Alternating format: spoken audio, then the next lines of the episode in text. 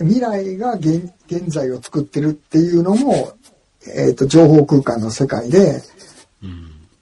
あの、例えばですよ、今まで、えー全然勉強してこなかったと。ええうん。ほんで、えーっと、でも東大入りたいと。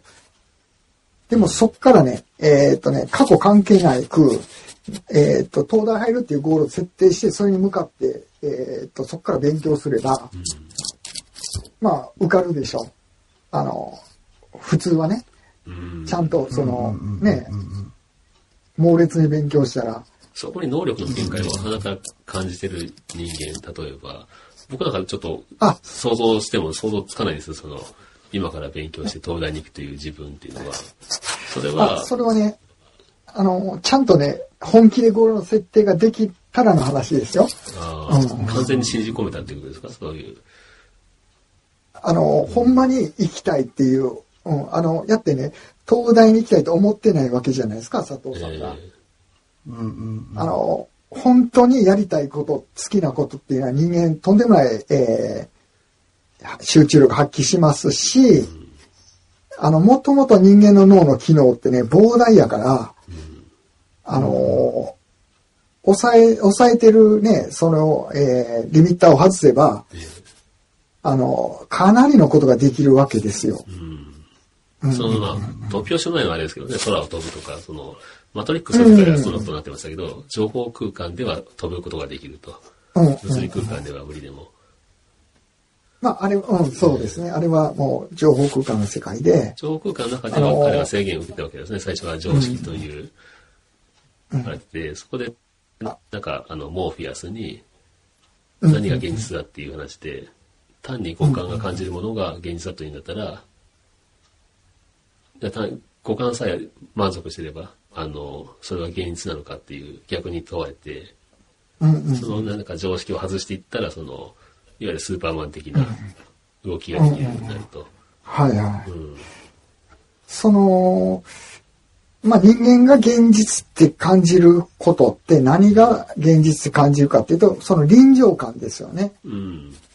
臨場空間、えー臨場、えー臨場感が高い世界を現実と認識するので、え例えばその人がね、そのマトリックスで言えば、その、えっ、とね、えーマトリックスの、えー中の、あの、現実でない世界を、完全に臨場、えー、感空間の高いので感じたら、それが現実になってえしまうし、こっちこそは現実だっていうキャラますよね。うん。そうですね。ただ、それが、えーっと、あの映画の場合は、現実はこっちだって、うんより臨場感高いものを知ってしまったからっていう。えうんうんまあ、その、さっきの話ちょっと戻ると、ええ例えば今までめちゃくちゃ勉強してた人でも、えええーっと、そっからね、えー全く勉強せんかったりしたら、うんどんどん学力落ちて、うんうんあのーまあ、言うたら、えー東大落ちるまでになってしまったりするわけじゃないですか。うん。だから、いかにね、えーっとね、未来をどう設定するか。で、そっから逆算して、えーっと、あれなんですよ。あのー今どうあるべきか、どう振る舞うかっていうのが、未来につながってるっていう。まあうん、だから、その行動しなきゃダメですよね。あの、勉強しなくてもなれるわけじゃないですし。その、あの、だけどね、本当にもう好きで、えっていうことは嫌でも行動してしまうわけですよ。えうん。あの、例えばね、子供なんか、あの、ドラクエとか買ったら、もう、もう、くったくたなってもややるでしょ。ですね。うん、やれとは言わなくてもやりますからね、ゲームは。そうそうそうそう。もうそんなですわ。みたいに、うん、なんか、えっ、と、僕の友達の例でツイッターで一回あげたんですけど、えええっ、と、高校の大した学力の学校じゃなくて、うんで、そんな優秀な大学が入る子なんか、まあ、稀やったんですけど、その学校の中でも、もうず、ずっとベビやったアホな友達がおって、で、その子がエジプトにすっごい興味を持って、うん。うんほんまに学力アホやったんですよ。0点とか取るぐらいの。よう卒業できたなみたいな子で、その子が、あの、結局1年か2年で、あの、早稲田入って、ほんで今考古学者やってるんですけど、ええすごい。うん、その、もう、あれですよ、ゴールの設定がね、もうエジプトやりたい、あエジプトで研究したいってなって、だからもうね、その、勉強は勉強とは言わないんですよ。勉強っていうのはね、えっ、と、あれやからね、あの、これも認識の話になるんですけど、えっ、と、勉強というのはね、いやいややるっていう意味が含まれているんですよ。うんうんうん努力っていうのもいやいややるっていう意味が含まれてて、うん。だから子供が努力必死でやるのを努力って言わないでしょ。エネルギーは使ってるんやけども、努力って言わない。ほんで、こえードラクエの攻略本とか買って調べる。それも勉強っていう言い方もできるけど、でもそれも勉強とは言わないでしょ。遊びうん、の一つ情報収集。うんうん、そうそう。得られるもう必要な情報収集うん。そうそう。学びだからね、本当にね、あの、うん。本当に、例えば僕は物理学の知識を得たのも、あ頭に、まあ、入れてるわけじゃないですか。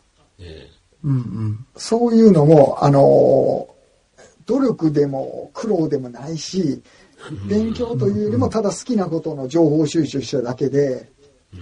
うん。うんうん、そこにエネルギーはたくさん使ってるんやけども、あの苦労はないという、うん努力もしてないという、うん。うん。うん。うん。うん。ただ、ただね、あの、ドラクエやってるのと一緒ですね。え 楽しいです。ようん、うん、う結局その、えっと、最初のテーマに戻ると、未来を変えるというのは、はいはいその、はいはい。自分の中の情報空間を良いものに設定した上で、その未来を。変えるというか、はいはい。まあ、それに向けての当然、あの、行動が伴わないと、ただ座して待ってればなるわけじゃないと思いますけど、うん。でね、うん、そこでやっぱりあのね、あの行動してしまわないことって、本当の目指すゴールじゃないわけですよ。ああ、なるほど。うんああの、ほん、ねうん、あ、はいはい。本当にね、本当に目指すゴールって見つけたとしたら、もう嫌でもやってしまうっていうのが、ああ、そこはもう勝手に動くわけですね、人間が。うん。うん、そうですね。ああ、そうそうそうそう。明日仕事だとしても今すぐやりたいってことありますもんね、たまに。そうそうそうです。そうですそれは皆さん、多分 DJ の音楽聴くとか、そんなの、ね、うん。勉強とは思わないでしょうし、うん。うん。そっか、まあ確かにね、来た人にそのコードを覚えるのが苦痛だとは思わないですもん。ね。うん。うん。うん。だから結構ね、あの、努力っていう意味もね、勘違いしはる、されてると思うんですよ、世の中では。うん。うんうんあの、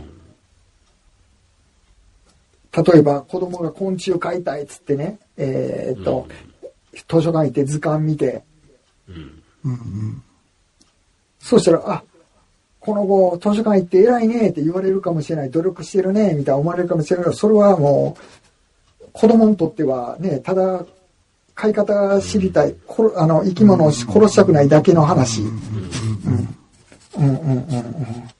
しかもね、あの、努力を伴わないそういうね、頭に入れる作業っていうのは、あの、ね、好きでやってることやから、どんどん入るし、ですね、吸収力も違うでしょうね。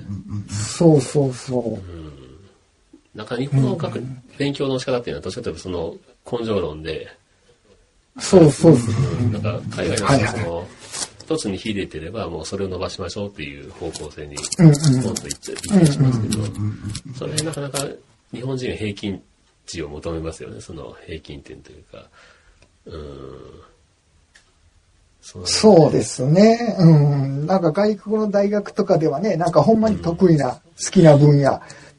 あの、ね、えっ、と、特技とか持ってたら、あの、入れる東大よりも優秀な大学とかもありますもんね。ありますし、うん。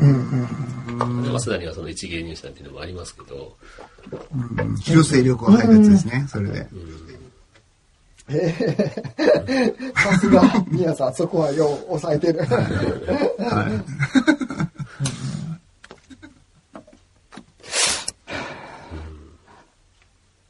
からその未来を変えるというのはそういうそのゴールの設定と、まあ努力という言い方ではなくて、あのそれに伴って自然に生まれる行動というか、そうですよね。ほいで、あの、ここにね、えっ、と、その量子力学を入れてくると、ねうん。えーとここに入ってくるんですね。見方が変わってくる部分あ あるんですけど、うんあのーえっ、と、まあ言うたらそのパラレルワードでいろんなあらゆる可能性の宇宙がひ現実が広がってるはいはいはいは考えるので、そこで、えっ、と、より意識が向いた方向に進んでいくうんっていう考え方。ああ、うんそこにシフトしていくっていう。ええはいはい。うんうんうんそうそうそう。あらかじめもういくつもの未来がもう存在していて、ええうんどこに接続するかっていうようなこと。うん。うんそれがまあ言うたら、あの、さっきは結構ね、その、えっ、と、認知科学とかその脳の機能の観点から言った話なんですけど、うん。えっ、と、それはもう、言ったらその、えー、量子力学になると、ちょっと言い方が変わってくるという。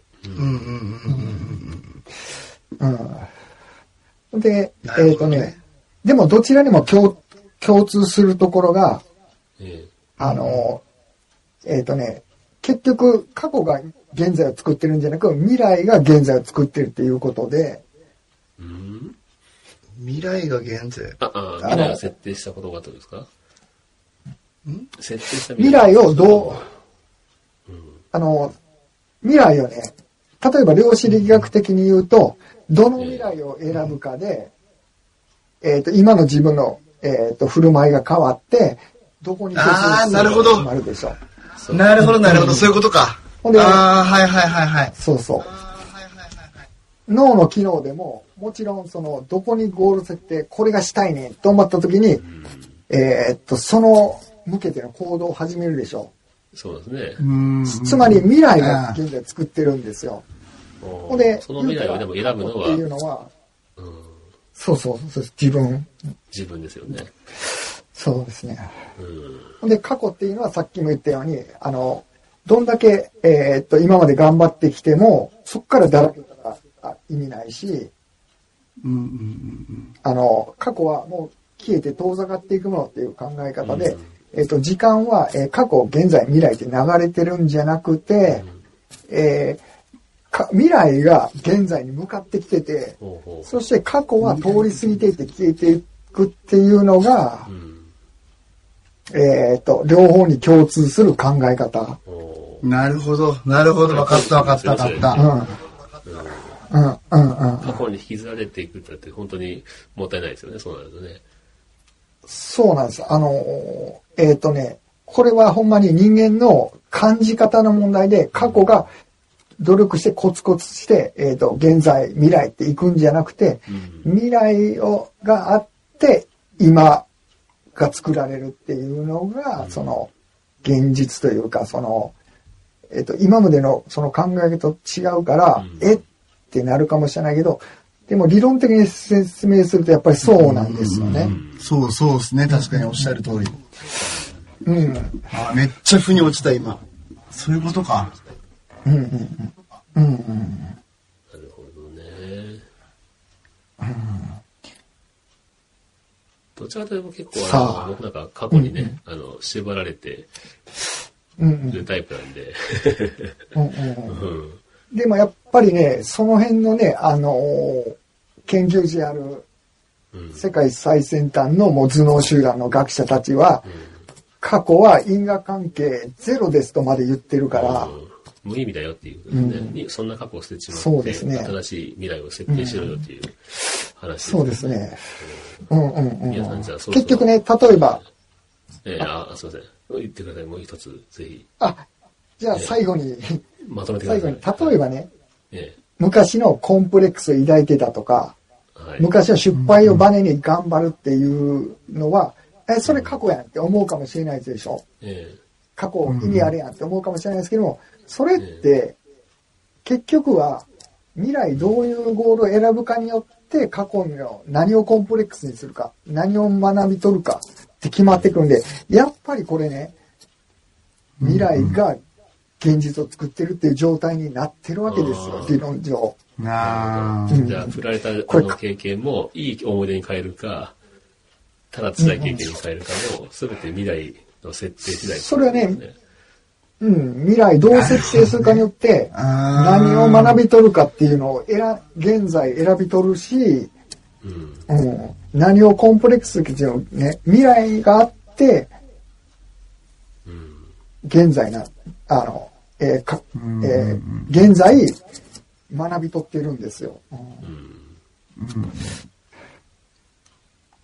なるほど。めっちゃいい話。うん、うん、うん、結果的にその、要するにその、ポジティブさに限るっていう感じですよね、本当そうなってくるとね。そうですね。うんうんまあ、大体成功者っていうのはみんな、それからず大体ポジティブですもんね。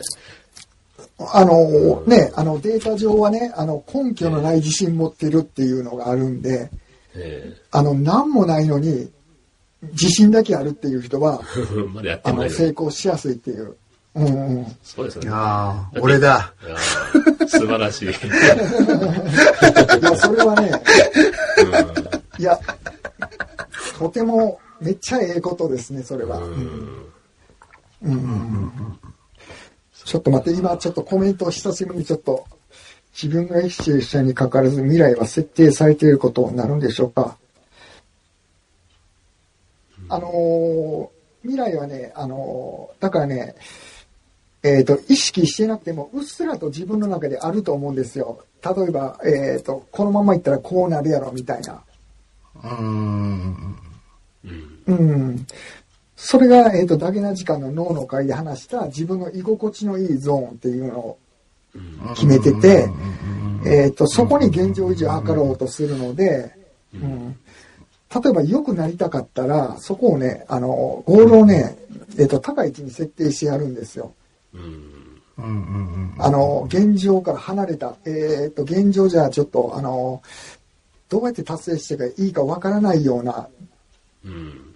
そうするとね、えっ、と、それをね、信じ込むができたら、脳の機能として、そこに現状維持をしようとするから、えっ、と、能力が解放されるし、それに必要な情報を集めようとするので、あの、えっ、と、よりそこに近づけるっていう。うんうん。まあ、量子力学的に言うと、そちらの未来に接続しようとするっていう働き。うんうからその、なるほど例えば不老者の人が、に、その、催眠か何かで、あなたはもともと大金持ちですよっていうのをかけると、何十年か後には大金持ちになっていたみたいなのがあるらしいんですよね。やっぱりそれもそうなんでしょうね、きっと。あ、そうですね。まさに。うん。